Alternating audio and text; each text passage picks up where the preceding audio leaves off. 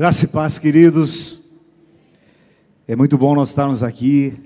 Por favor, abra sua Bíblia comigo em Lucas capítulo 15, versículo 11. Eu estou muito feliz de estar aqui, muito obrigado pelo convite. Lucas capítulo 15, versículo 11. O tema dessa mensagem é Filho ou servo? Diga comigo, filho ou servo? Lucas 15, 11. Essa é uma das, na minha opinião, a passagem mais forte da Bíblia no que diz respeito à filiação, à paternidade. E Jesus continuou: um homem tinha dois filhos. O mais novo reivindicou do seu pai: Pai, dá-me a parte da herança que tenho direito, e consentindo, o pai repartiu sua propriedade entre eles. Não passou muito tempo, o filho mais novo reuniu tudo o que tinha, partindo para as terras distantes, e lá esbanjou todos os seus bens, vivendo de forma irresponsável. E aí você sabe como é que é, né, irmãos? Ele gastou tudo com prostitutas, com drogas. Ele era um menino rico, um menino abençoado, mas agora ele estava comendo a comida dos porcos. E no versículo 17, foi quando a ficha caiu quando caindo em si, falou consigo mesmo: Quantos empregados de meu pai têm comida com fartura, e eu aqui morrendo de fome? Levantar-me-ei, tomarei meu caminho de volta para o meu pai, e ao chegar, vou falar assim para o meu pai: Pai, pequei contra o céu e contra ti, não sou mais digno de ser chamado teu filho, trata-me como um dos teus trabalhadores. E logo em seguida levantou, saiu na direção do pai, vinha caminhando ele ainda distante, quando seu pai o viu, e pleno de compaixão, correu ao encontro do seu filho, abraçou e beijou. Pode ir passando para mim, por favor, o 21. O filho lhe disse: Pai, peguei contra o céu e contra ti, não sou mais digno de ser chamado seu filho. O pai nem responde, olha o que diz já o 22. O pai nem fala, mas o pai disse aos seus servos: Depressa, traga a melhor roupa, vista nele, coloca um anel nos seus dedos, calçado nos seus pés.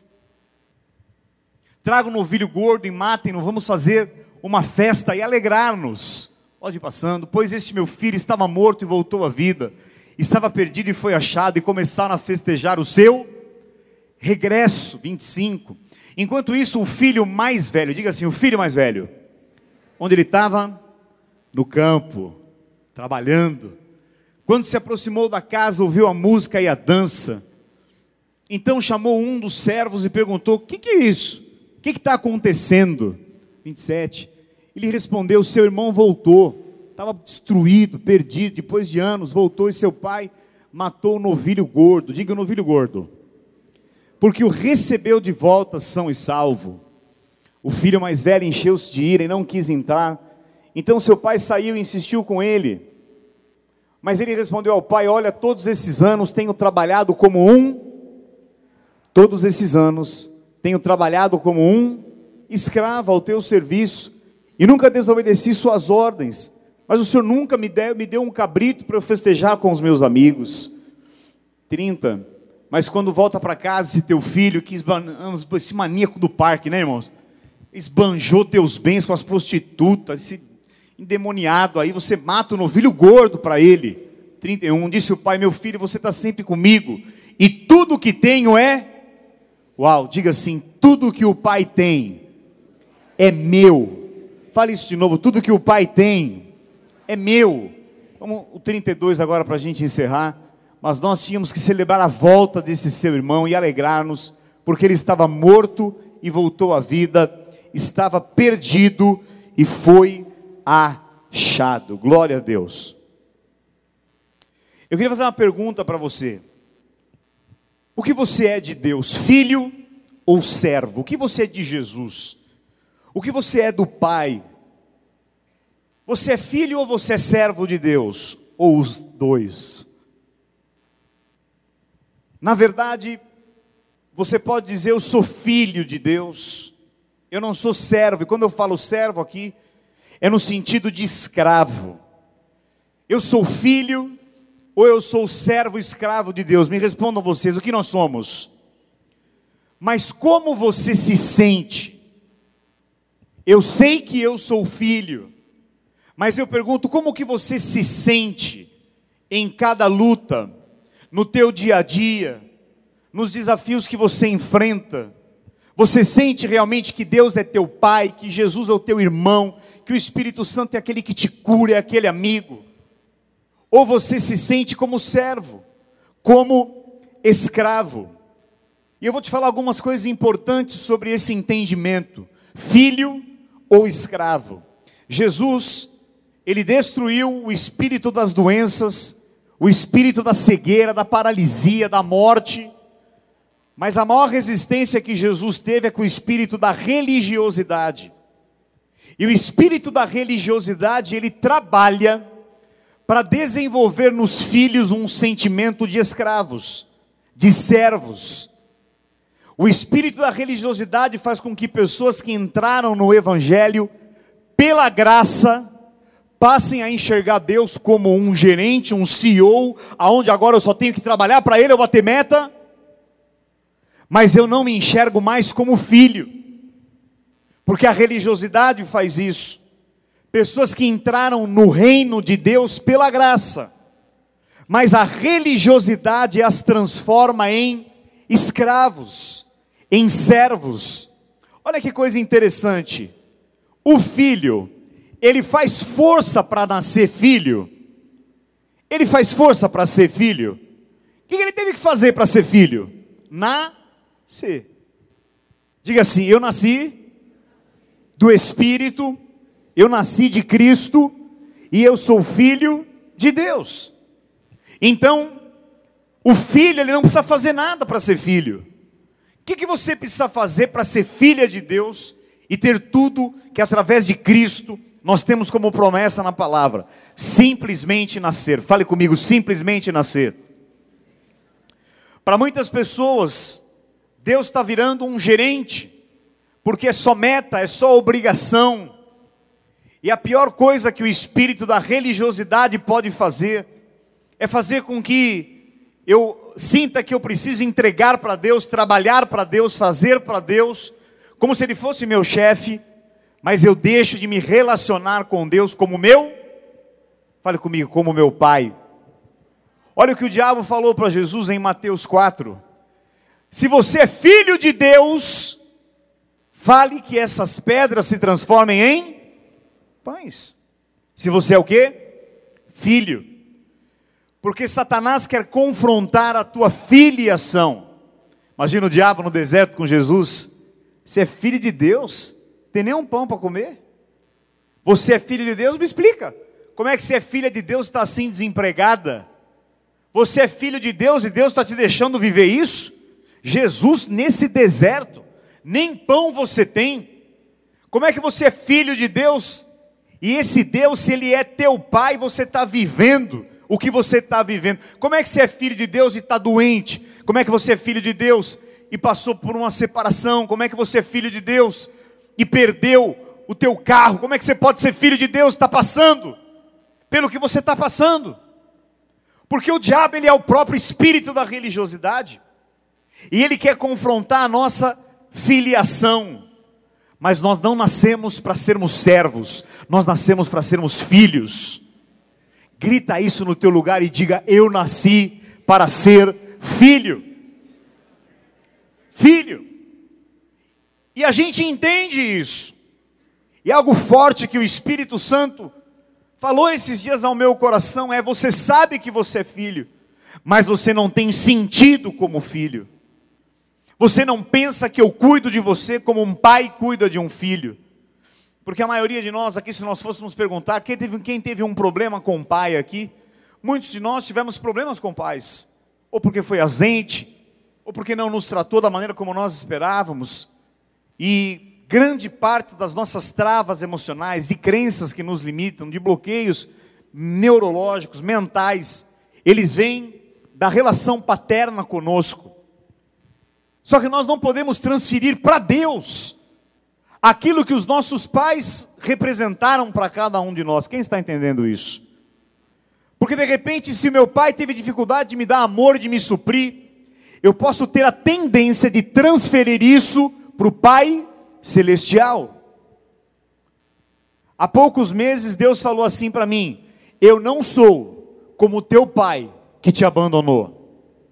Eu não sou como teu pai, que deixou de te suprir. Não duvide da minha capacidade de cuidar de você e de te sustentar você. Eu falei, Deus, mas dos filhos a gente cuida até 18 anos só, né?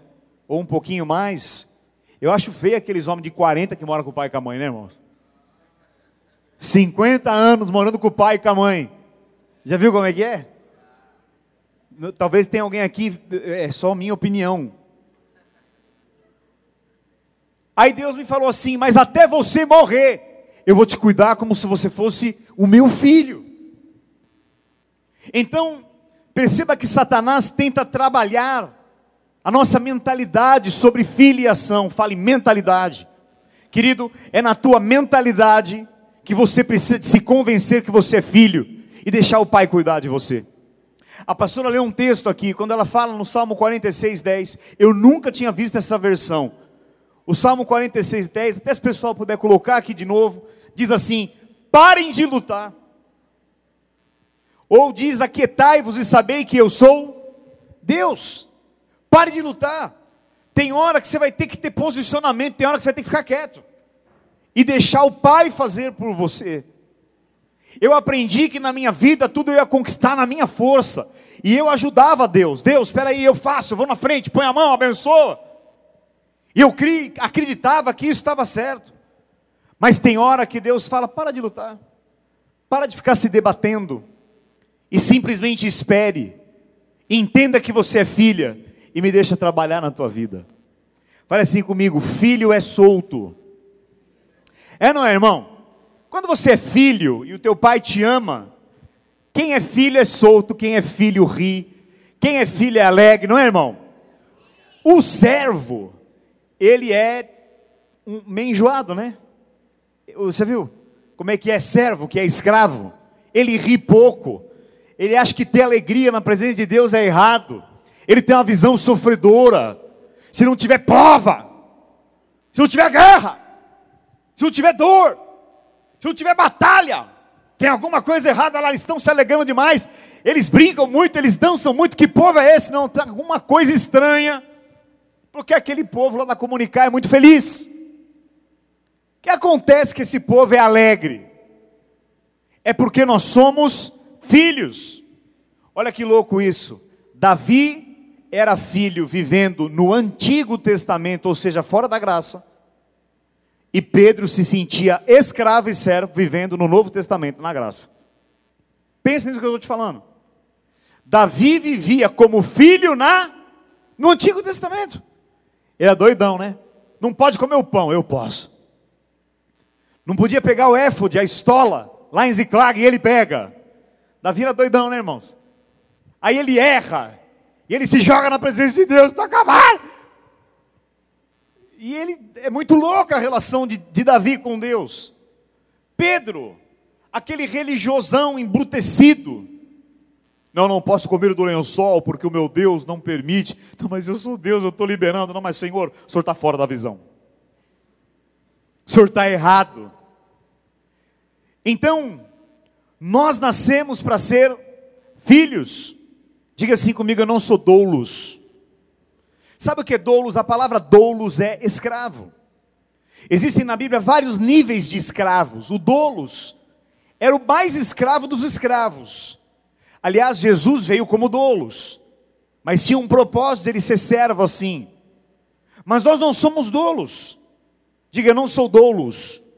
Eu sou filho. Fala de novo, eu sou filho. Amém, querido? Servo, servo, escravo. Já viu como é que é servo escravo orando? Ele ora estranho. Filho, não precisa ficar escolhendo palavra, ele rasga o coração. O servo que ora. Já viu como é que é umas pessoas assim que você está falando com ela de um jeito, a hora que ela vai orar, ela encarna um personagem? Você já viu como é que é isso? Aí você fala, meu Deus, Aí você está convivendo com a pessoa, esse dia aconteceu isso comigo. Você está convivendo com a pessoa, e ela é bacana, aí você fala, irmão, vamos orar. Aí ele, ó oh, Altíssimo que está no terceiro céu, recai agora e adentre as camadas celestiais, e ainda machanda vai. Você fala, rapaz, e, e dá um tom de santidade, né? Filho não precisa disso. Filho rasga o coração. Servo, quer ver uma coisa? Que vai denunciar se você é servo, escravo ou filho. Se não, quando você é escravo ou servo, você não gosta da bênção do outro. Casou aquela maligna, é mesmo? É, aquela pecadora. Eu estou aqui orando, jejuando, sirvo a Deus, faço voto, estou na presença, calo no joelho, ela chega, sai aqui e já casou. O filho, ele celebra a bênção do irmão. É difícil, irmão. É difícil você ver alguém que está numa outra página que a tua e se alegrar. É ou não é? Ser louquinho por um carro e Deus deu um carro zero para o irmão que está fazendo muito menos que você. Aí você fala, glória a Deus, Deus te abençoe, maldito. Aleluia. É tipo mais ou menos assim, não é?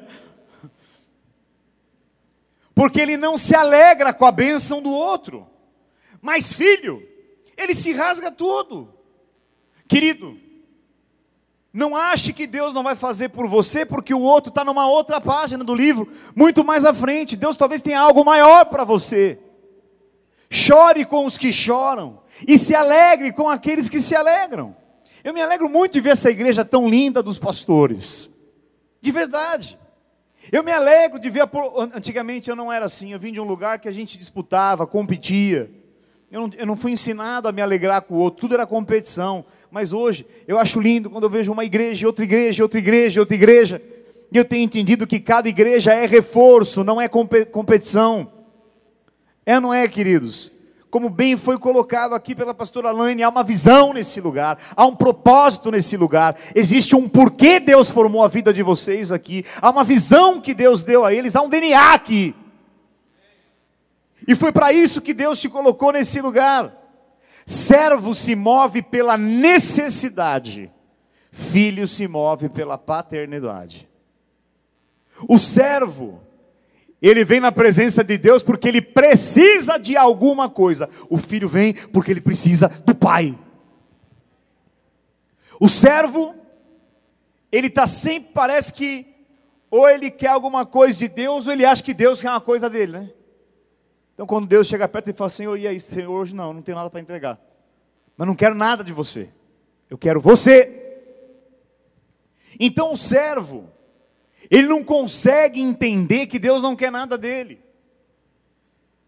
Ele não consegue se mover pelo Pai, ele se move pela necessidade. Servo, ele só quer do Pai o que o Pai pode dar. Mas o filho quer o Pai. O servo, ele quer o que o pai pode dar para ele. O que, que eu vou ser acrescentado? O que, que Deus vai me dar? O que, que eu vou receber? Mas o filho, ele quer Jesus, ele quer o pai, ele quer a presença, ele quer a nuvem, ele quer a glória, ele quer sim servir, mas porque ele é filho, porque ele ama, não porque ele precisa de alguma coisa. O filho, ele é desesperado pela presença. O filho, ele é louco pela presença, ele é louco pelo pai, ele não vive sem o pai. É como aquele homem que viu um campo e que tinha uma pérola de grande valor, ele vende tudo que tem, ele compra aquele campo, porque aquela pérola é a pérola da presença, é a presença de Cristo, é a minha relação com Deus. O filho, ele é desesperado pela presença do Pai, não importa aquilo que o Pai vai me dar, Senhor, eu te quero mais que tudo. O servo ora assim: como as corças suspiram pelas correntes das águas, a minha alma tem sede de ti, ó Altíssimo. Mas não é verdade. É bonito orar assim se for ver. Fale comigo, Deus me quer de verdade. Servo é religioso. Querido, o que é religião? É performance. É regra sem coração. Religião é performance. Do jeito que eu cantei aquele domingo, amanhã Deus libera meus milagres. Performance com a oferta que eu entreguei naquele dia, agora, Deus não quer a tua performance, Deus quer você, do jeito que você é, com sovaco, com chulé, bonito, feio, magro, Deus quer você. Fala assim comigo: Deus está interessado em mim. Servo anda todo o tempo na linha, na regra. Ele é o Joãozinho do passo certo. Servo não é, irmão. Ele é a vossa santidade. Não é assim? Ele está sempre na linha, ele está sempre na regra, olha o que o filho falou. Eu faço tudo, eu te sirvo, eu nunca transgredi uma lei, eu nunca transgredi nada, e você não faz nada por mim. Então eu penso que é por andar na regra, por cumprir os protocolos espirituais que nós temos que cumprir, eles são importantes. Existem protocolos, cada casa tem um protocolo, esta casa tem um protocolo espiritual, nós temos que entender isso. Mas regra religiosa, o servo, ele só anda na regra, ele acredita que é aquilo que vai fazer ele se aproximar de Deus. Mateus 11, 12 fala o que? O reino de Deus é tomado a? Diga assim comigo: o reino de Deus é tomado à força. Irmão, olha aqui, esse é o versículo principal de quem é servo. É o versículo mais importante. Isso aqui está tatuado no braço dos servos. Por quê? O reino de Deus é tomado a? Diga a força. Por quê, irmão? Tudo tem que ser com prova. Tudo tem que ser duro. Tem que ser com guerra. Tem que ser com luta. Tem que ser com prova. Se não for com guerra, se não for com luta, estiver muito tranquilo. Não, querido. O reino de Deus é tomado à força. Só que a força é espiritual. É a força da resistência, de você perseverar, de você servir o Pai, de você continuar nesse lugar orando e atendendo ao propósito e ao destino que Deus tem para a tua vida. Amém? O servo, ele é uma pessoa do Antigo Testamento vivendo hoje na nova aliança. Na graça. Eu vou repetir isso. Todo servo, ele é uma pessoa do Antigo Testamento, cheio de leis. Não era assim o Antigo Testamento? Cheio de regra, mas vivendo na graça na nova aliança. Então ele é tipo mais ou menos um X-Men, uma coisa meio que é, que não é. Já viu como é que é assim? Porque ele não é filho de verdade. Para o servo, tudo é meta. Tem que ler a Bíblia, tem que orar, tem que jejuar, tem que fazer, tem que ir à igreja, não tem que nada. Eu vou porque eu amo, porque eu quero, porque eu sou apaixonado pela presença. O que eu mais desejo, Senhor, é os teus átrios, é estar nesse lugar. Não é assim? Eu não tenho que nada. Há um, de um tempo para cá, eu comecei a acordar uma hora antes, eu já acordo cedo, só para ficar com Jesus. Para ficar com Jesus. Eu já tinha uma relação com Deus, de buscar o Senhor, de me relacionar assim, não abra mão de uma vida de relação com Deus. O teu relacionamento com Deus, e não adianta falar, não, eu vou acordar, dar uns trampos, depois eu dou uma orada. Não é assim, irmão. Não vai dar certo. Porque você se envolve com um monte de coisa, aí você fica falando, não, eu vou orar, vou conseguir. E aí, eu vou perguntar para você, vai me responder, você consegue? Não, eu também não. Então, de um tempo para cá, eu falei, não, não importa se eu já acordo cedo, e aí eu vou para um quartinho que eu tenho em casa e eu ponho um louvor. E ali eu ponho uma cadeira, você vai achar que eu sou louco se você ver, eu ponho uma cadeira na minha frente é a cadeira de Jesus. Eu falo, Senhor, senta aí. Fica, estão é, andando muito com o Judá, é isso mesmo. Foi, foi por causa disso. Foi por causa dele, foi por causa do, do nosso apóstolo do profeta Judá Bertelli. E aí, e eu fico com ele, aí eu pus uma almofada para ele, irmão, porque se tiver dor na coluna, então ele pode ficar mais tempo ali comigo. É verdade. É, excelência. E aí eu ponho um louvor. E eu fico ali uma hora. Aí tem dia que ele fala, tem dia que ele não fala nada, tem dia que ele me dá um versículo. Tem dia que não acontece, é mais os dias que não acontece nada dos que acontece, mas está tudo bem. Eu quero ficar na tua presença. Tem dia que eu tô, que eu já começo, eu, eu sempre com louvor. Tem dia que eu ponho o louvor já começo a chorar. Tem dia que eu não sinto nada, nada, nada, nada, nada. Mas eu não preciso sentir, eu sei que Ele está ali. Aí teve um dia desse, você vai achar que eu sou louco, mas o céu estava nublado onde eu moro, eu moro em, em São Paulo. e de repente abre uma fresta no céu, exatamente na forma de um olho. Eu tenho essa foto aqui no meu celular. E o céu nublado, não tinha sol, era 6 horas, 6 e 15 da manhã. Antes desse momento, eu tomo um café, né, irmão? Porque sem café não dá para acordar e orar. Então eu passo um café, dois preto expresso, para poder ter força para orar. E aí eu estou preparando o café e eu vejo um olho. Abriu uma fresta no céu. E o sol, a bola do sol aparece ali. E eu comecei a olhar, e, e é difícil você olhar para o sol, né? Mesmo de manhã. E eu comecei a ver uns raios saindo, e aquilo começou a invadir minha vida. Era um olho, eu filmei. E a, e a bolinha, como é que chama essa bola? Íris, né? Era o próprio sol. E aí ele me fala assim: ó, os meus olhos estão sobre você.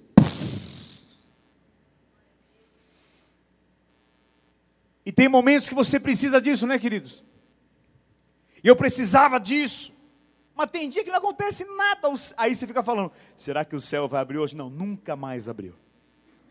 Porque você quer viciar num sinal. Não é assim? Eu sou filho. Os filhos, olha que coisa tremenda isso. Filho vive do futuro para o presente, porque ele sabe que o que o pai tem amanhã é dele, ele é leve, ele está enxergando, não existe. Existe o passado assim, eu sei o que eu passei, eu tenho gratidão ao meu passado, mas o filho vive lá da frente para cá, ou daqui para lá, ele opera no futuro. Mas o servo não, ele carrega um passado. Não é assim? É do passado pro presente. Porque ele é pesado. E entrando aqui na palavra, olha que louco que eu vou te falar. Quantos filhos eram? Quantos filhos eram? Os dois eram filhos, os dois eram escravos, um era escravo e o outro era filho. O que, que você acha? Quem acha que os dois eram filhos? Filhos no sentido do que eu estou pregando aqui. Quem acha que eram filhos? Levanta a mão. Quem acha que um era filho e o outro era escravo? Levanta a mão. Quem acha que os dois estavam lascados e era escravo? Levanta a mão. Os dois eram escravos. Nessa passagem que nós lemos, eles eram escravos. Irmão, não se engana não, os dois queriam a grana do velho, só isso. Eles só queriam a grana do velho, não queriam mais nada. E o pai lá, né, todo querido, tentando dar o melhor. Mas os dois, eles não queriam o pai. Eles queriam o que o pai tinha. Misericórdia. Senhor, eu te quero. Eu sei que o Senhor tem para mim aquilo que o Senhor tem. Mas eu não quero o que o Senhor pode me dar, eu quero a tua presença.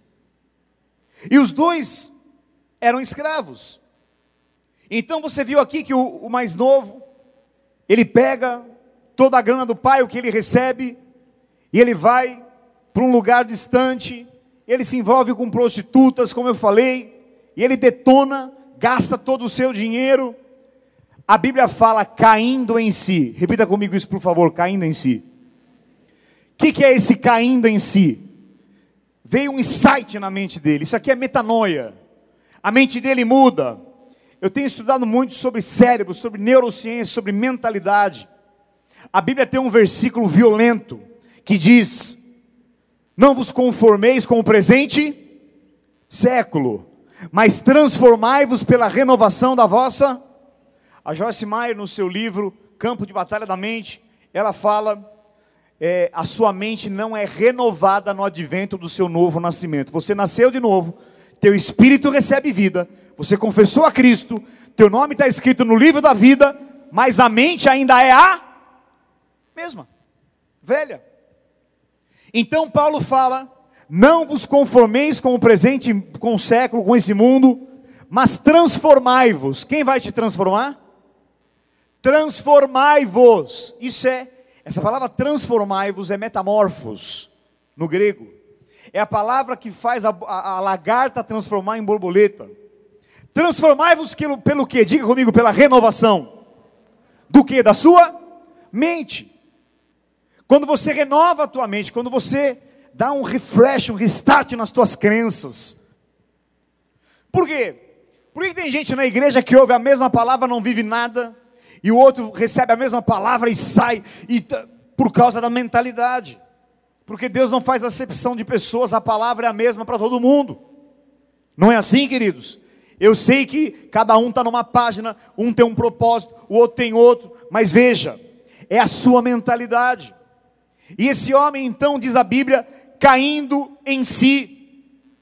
Algo veio na mente dele, que algo de Deus venha na sua mente nessa pregação, nessa noite. Caindo em si, ele entendeu, algo virou. Quando ele fala, é, não vos conformeis com esse mundo, conformar, preste atenção nisso, conformar, é a palavra tomar a forma, a gente sabe disso, mas conformar é uma pressão externa para te transformar internamente. Isso é conformar. É o mundo te pressionando para você ser o que o mundo quer que você seja, o que o diabo quer que você seja. Isso é conformar. Mas transformar é uma pressão interna que transforma o meu externo. Eu mudo a minha mente, eu mudo meus resultados. Isso é fé. Pedro andava sobre as águas olhando para Jesus. Ele olhou para o tamanho das ondas, reparou na força do vento, o que aconteceu com ele? Que, que mudou? Só mudou dentro dele. Quando muda dentro de você, muda fora de você. Faz sentido isso? Quando muda dentro de mim, vai, morar, vai mudar fora de mim. Esse cara então, ele cai em si, ele estava detonado no pecado, mas uma coisa que eu quero te falar: quanto mais pecador, mais detonado, mais Jesus te ama e ele quer te receber. Jesus falou: Eu não vim para os sãos, eu vim para os doentes. Quanto mais pecador e mais doente, mais Jesus te deseja. O servo vai falar assim: Ah, mas ele não compactua com o pecado. É verdade, mas como nós sabemos, ele ama o pecador. Isso é entender a paternidade. Ele então cai em si, e ele fala: Eu vou voltar para a casa do meu pai. E ele ensaia um discurso, né? Quem já ensaiou um discurso aqui para falar com alguém? Levanta a mão. E que aí quando você chegou, foi tudo diferente, não é assim? O que, que ele pensou? Pai, pequei diante do céu e de ti, já não sou digno. Esse era o discurso dele. Olha aqui para mim. Mas quando ele chega na presença do pai, o pai perde a linha. Eu fico imaginando aquele velho sentado de chapéu. E de repente, desesperado pelo filho, não tinha WhatsApp, não tinha aquele busque meu iPhone, né? Para saber onde o filho estava. E meses ou anos depois, eu não sei quanto tempo ele ficou afastado, aquele menino volta. E aquele velho, ele chuta tudo para o alto, acho que ele jogou a sandália, sai correndo, abraça aquele filho. Ele não estava preocupado com o discurso, ele não estava preocupado com o dinheiro, ele estava preocupado com o filho. Deus está preocupado com você como filha. Deus te quer como filho. E aí, ele vem para fazer aquela performance. Pai, eu errei, já não sou digno, era um discurso. O pai não respondeu ele. Fale assim comigo: o pai não responde quem é servo. Diga assim: o pai responde os filhos. Diga de novo: o pai responde os filhos. O pai não estava preocupado, vamos ver o que esse cara tem para falar para mim. E aí, diga, o que você fez? Se ajoelha aos meus pés, pede perdão, cadê a grana? Multiplicou, não multiplicou, gastou tudo. Seu safado, por que você fez isso? Não. O pai não queria saber de performance, Deus não quer saber de meta, Deus não quer saber de obrigação, Deus quer saber do teu coração, Ele quer você. Você entende isso? Deus te quer mais que tudo, Jesus te quer mais que tudo, aleluia por isso, glória a Deus. Talvez aquele menino poderia pensar: eu vou contar para o meu pai as minhas dores. Olha, pai, eu perdi tudo, eu sofri. Não, você não precisa me contar, porque eu estava lá com você. Para de falar das tuas dores. Tudo que a gente foca expande. O pai estava com ele ali, o pai já sabia qual era a dor dele, o pai já sabia o que ele tinha perdido, o pai queria restaurá-lo. Querido, não, não foca mais, não reclama mais. Tudo que você. A gente tem. Uma, eu, eu sou assim, de ter uma tendência muito mais para o crítico, para exaltar o negativo. Tá, eu sei que é só eu aqui, mas ninguém, só eu. Para exaltar o que é mais negativo, para olhar sempre o copo mais vazio do que cheio. Mas tudo aquilo que a gente foca, expande, ele, ver, ele já chegou falando de problema, o pai falou: para! Eu não quero ouvir o que você tem para falar. Ei, ei, DJ, põe o som, pega o novilho cevado, prepara luzes, vamos dar uma festa. Meu filho voltou. Era a alegria daquele pai, porque o pai está interessado em você. O pai não responde, o meu espírito de escravo. Mas aí entra uma terceira pessoa em cena, o filho mais velho. O filho mais velho que começa a pensar como é que o pai, ele ouve um barulho, né? Que barulho é esse na casa? Teu pai está dando uma festa para o teu irmão, porque ele estava quase morto, mas ele voltou. E ele não consegue se alegrar porque ele tinha um espírito de servo, de escravo. O espírito dele não se alegrava. Como pode? Quem é esse que está acontecendo? Não está tendo uma festa. Servo odeia festa, irmãos. Como eu falei, quem é servo não gosta de se alegrar. Agora, como é que pode? O cara perde tudo e o pai manda matar tudo, dá anel honra.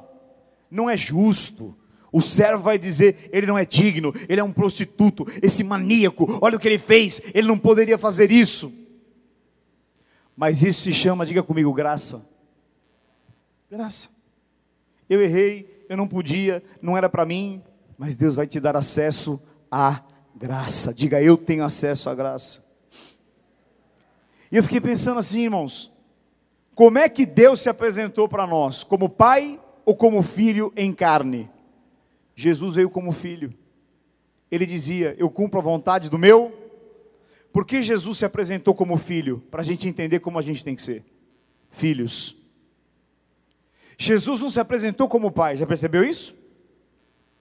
Ele fala: Eu sou o filho do Deus Altíssimo. Por que, que Jesus se apresenta como filho? Para você entender que você é filho. Para a gente aprender que para nós ele tem uma festa. E hoje eu quero te dizer, começa a festejar. Você é filha. Começa a festejar. Você é filho. E de repente a festa rolando, o filho mais velho, ouvindo tudo isso, ele começa a ficar com raiva, com ira. E olha que coisa interessante, escute isso aqui. Aonde ele estava? No campo entre, versículo 25: Entre mentes, o filho mais velho estava, diga comigo, no campo. Querido, por que ele estava no campo? Porque ele estava trabalhando. Servo não admite descanso, não admite férias. Ele tem que trabalhar, ele tem que realizar, ele é fazedor, ele faz tudo. Eu sou membro afundador dessa igreja. Não é assim? Porque ele é ligado ao trabalho. Ele não conseguia sentar, comer um churrasco. Ele não admitia parar. Porque para ele, quem realmente serve a Deus tem que trabalhar, tem que ralar, tem que fazer. O outro filho não fez nada, estava lá desfrutando. Era Marta e Maria. Marta trabalhando, trabalhando que nem doida, servindo. Maria nos pés de Jesus. E Jesus falou: Essa aqui é minha filha Marta. Você está preocupada com muitas coisas, só uma importa. E ela escolheu a melhor parte, que é estar na minha presença.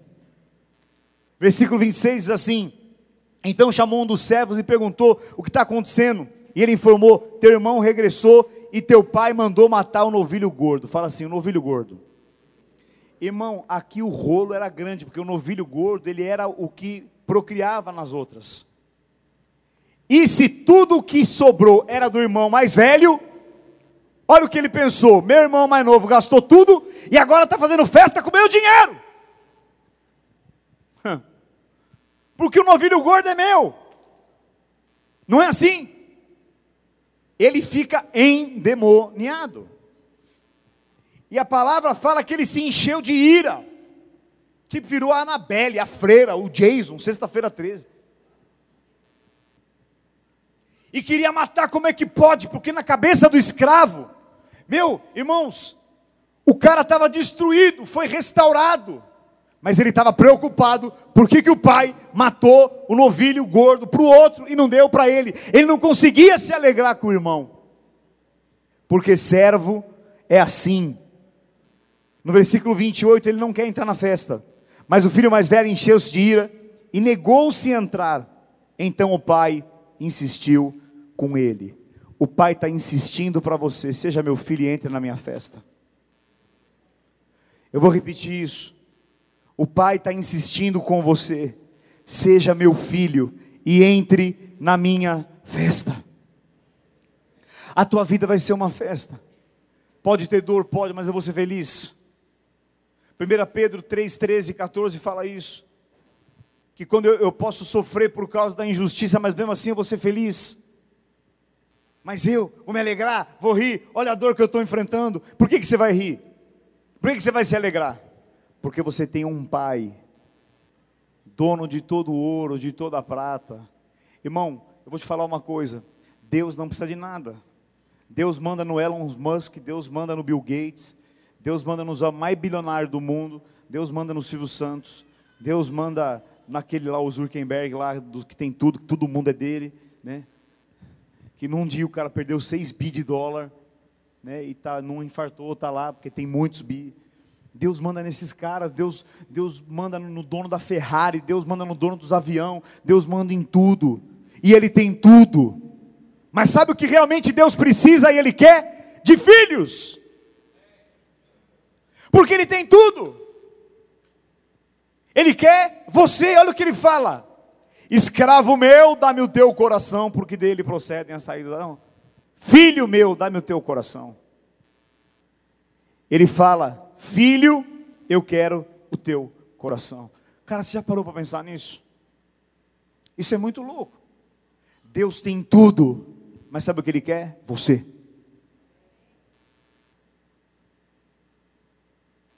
Deus não criou o mundo porque Ele estava carente. Chegou para o Espírito Santo e falou: Você está mal também, eu também estou, um buraco, está faltando alguma coisa, vamos criar. Não. Deus não criou por carência. Deus criou por sobejar amor. E era tanto amor, tanto poder que ele teve que criar para compartilhar conosco. Porque ele queria relacionamento, a palavra relacionamento é relar. Ter contato, o Covid tirou um pouco isso, agora está voltando, aleluia. Isso é a palavra relacionamento. Diga assim comigo: Deus quer a mim. Fala para o teu irmão, ele quer você. E aí, para encerrar, aqui no versículo 29, aqui o capeta se manifesta. Porque no 29 ele fala assim: Porém ele replicou ao pai: Há tantos anos tenho trabalhado como um escravo. Aqui manifestou, irmãos, sem nunca ter desobedecido uma ordem. Contudo, olha aí, mas nunca você me deu um cabrito para eu festejar com os meus amigos. Aqui ele denuncia. Ele falou: Eu nunca fui teu filho, eu sou teu escravo. Nunca desobedeci, olha o que está aqui. Nunca eu desobedeci tuas ordens. Ele era tipo a quarta pessoa da trindade, irmão. Santo, íntegro, reto, não falava nada errado, perfeito. O sinete da perfeição ele era. e você nunca me deu nada para eu festejar com os meus amigos.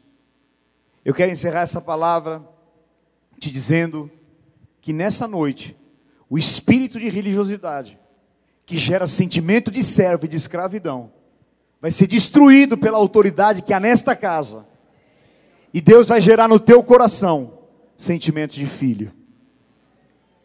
Você não vai só dizer eu sou filha, eu sou filho, mas você vai sentir na tua guerra, na tua luta, amanhã, no hospital, na reunião, naquilo que não está dando certo. É Jesus, Ele está com você, Deus está com você, você é filho. Ele te ama, Ele é desesperado, Ele é louco, Ele é alucinado, Deus te ama. Não, não existe amor igual, ninguém aqui ama um filho ou alguém como Jesus te ama. Então, mas por que? Não tem por que eu estou enfrentando, tem amor, coopera para o meu bem, se joga, se lança nas asas dele, e deixa ele te fazer entender que ele está cuidando de tudo, e como falou aqui o Salmo 46, 10, para de lutar, e vai para o braço dele. Eu encerro dizendo: Eu sou filho, eu sou livre, eu não preciso ficar dando explicação para ninguém. Deus te fez filho, sabe qual é a tua melhor versão? É a você sendo você mesmo. Os coaches falam muito hoje de melhor versão. A tua melhor versão é você do jeitinho que Deus te fez. Um com mais cabelo, outros com menos. É, uns colocaram, uns ganharam de presente, Deus semeou. Deus levanta, né, irmão. Já que foi Deus que Deus que deu, aceita, aleluia, né? Você não precisa querer ser ninguém. Você pode se inspirar em outras pessoas, sim. Amém? Sim ou não? Eu posso me inspirar em pessoas, mas todo o meu destino, todo o meu propósito, na verdade, e toda a minha relação com Deus está em eu ser exatamente quem eu sou, porque eu sei o que é ter identidade roubada. E só querer se sentir alguma coisa, porque você está perto de alguém, porque você serve alguém, ou porque você tem um jeito. Deus quer você original de fábrica. É assim que Ele te ama. Então eu vou pedir para você ficar de pé, por favor. Glória a Deus. Aleluia.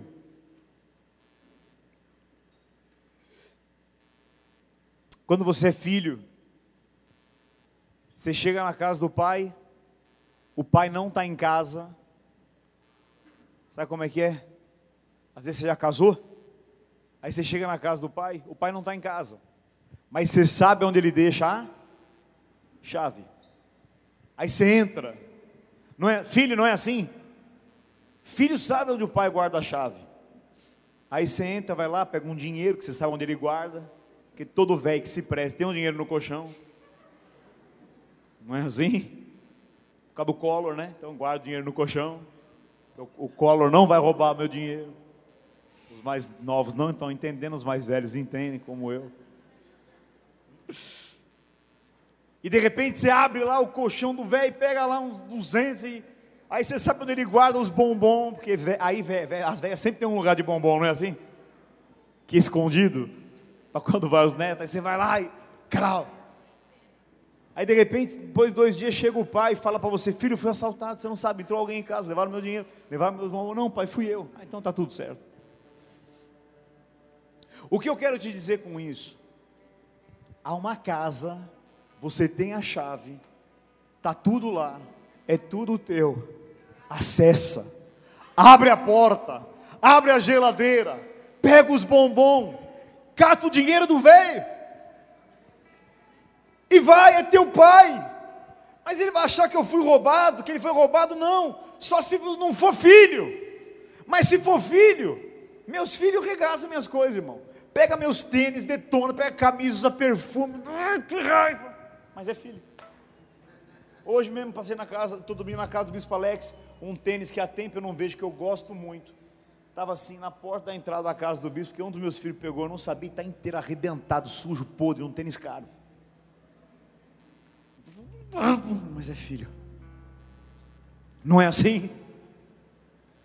E de repente, quando eu me sinto servo, escravo, o Senhor nunca me deu um novilho, mas tudo é teu.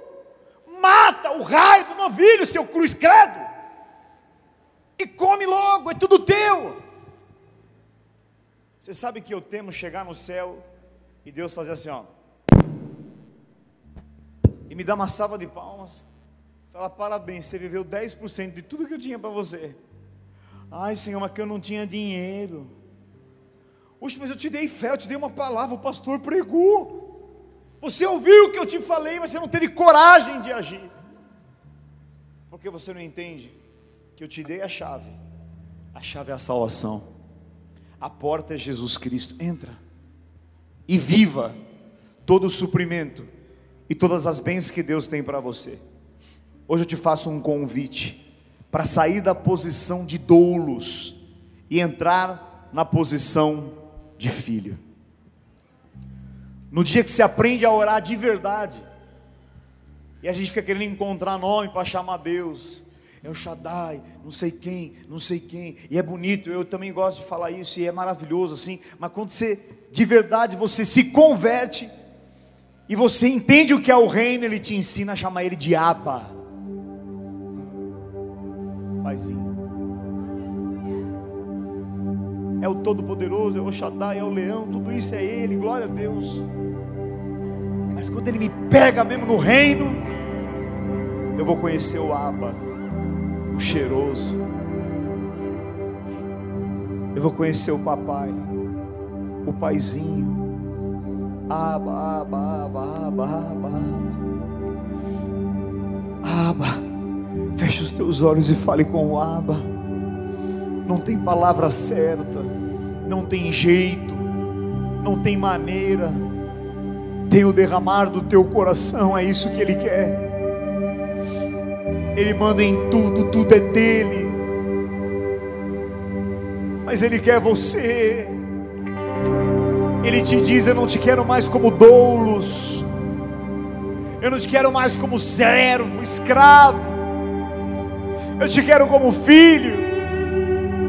E se você pecou aqui nessa noite, não tem erro, eu vou te pôr um anel, eu te perdoo, você vai se arrepender. Tem uma festa preparada para você nesse lugar. Porque eu sou teu pai, porque você é meu filho. Todo espírito de orfandade eu quero denunciar nesse lugar. Todo espírito de orfandade. Romanos 8,15 fala que pelo Espírito nós podemos clamar Abba Pai e o Espírito testifica que somos filhos de Deus, porque pelo Espírito de adoção somos filhos. Há um espírito de adoção aqui na comunicar, que vai gerar filhos, não servos escravos, mas filhos, filhos lavados no sangue, filhos que pegam o novilho. Meu Deus, aquele pai falou, mas filho, tudo é teu como eu nunca te dei, a herança é tua. E eu quero te dizer, querido, se você não usar a tua herança, alguém vai desfrutar dela. O outro irmão chegou já desfrutando do mais velho, porque ele se sentia escravo. Você está que nem Jesus no deserto, está desempregado, ou está sem grana, ou está passando por uma luta, ou por uma enfermidade, e o diabo te dizendo: Ah, se você é filho de Deus, como é que pode? Ah, não pode nada, Ele está no controle. Se faltar o chão, eu ando sobre as águas. Se o céu fechar, Ele abre o céu, Ele manda da nuvem, Ele manda maná, Ele manda codornizes. Jesus, o Evangelho é um convite para os filhos ao descanso nos braços do Pai. Coloque para mim aqui, João capítulo 1, versículos 11 e 12. Eu quero falar com você que entrou nesse lugar e deseja receber, porque ser filho é um poder, poder de ser filho.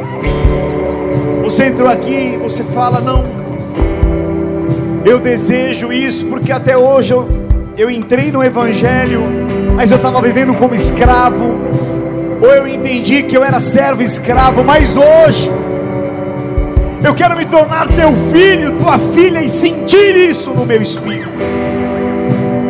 Só há um caminho, igreja. Só há uma porta.